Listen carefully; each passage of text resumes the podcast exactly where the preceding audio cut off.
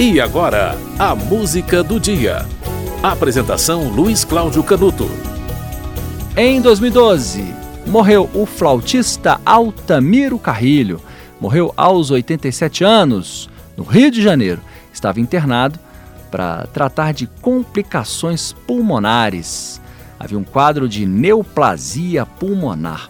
É muito difícil falar da importância de Altamiro Carrilho para o choro brasileiro. Ele produziu mais de 100 discos, gravou mais de 200 canções, se apresentou em dezenas de países. Foram mais de 40 países no mundo inteiro.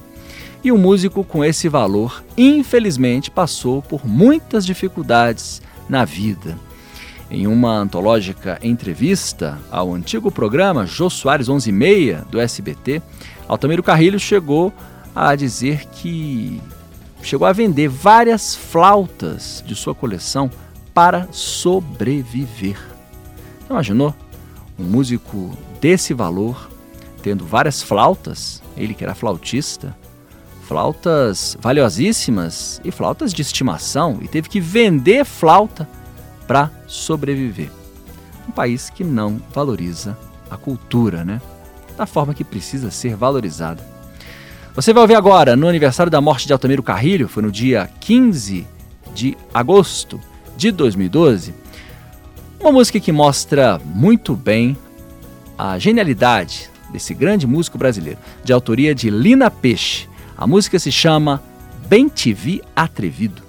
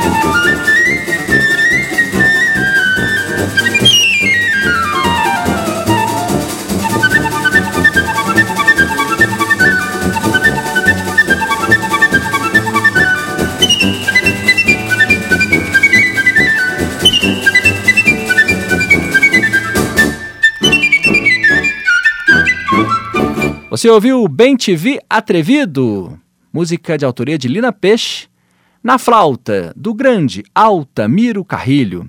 A música foi essa porque no dia 15 de agosto de 2012, Altamiro Carrilho, que estava internado para tratar de complicações pulmonares, morreu. O quadro dele era de neoplasia pulmonar, um grande nome do choro brasileiro, eterno nome do choro brasileiro.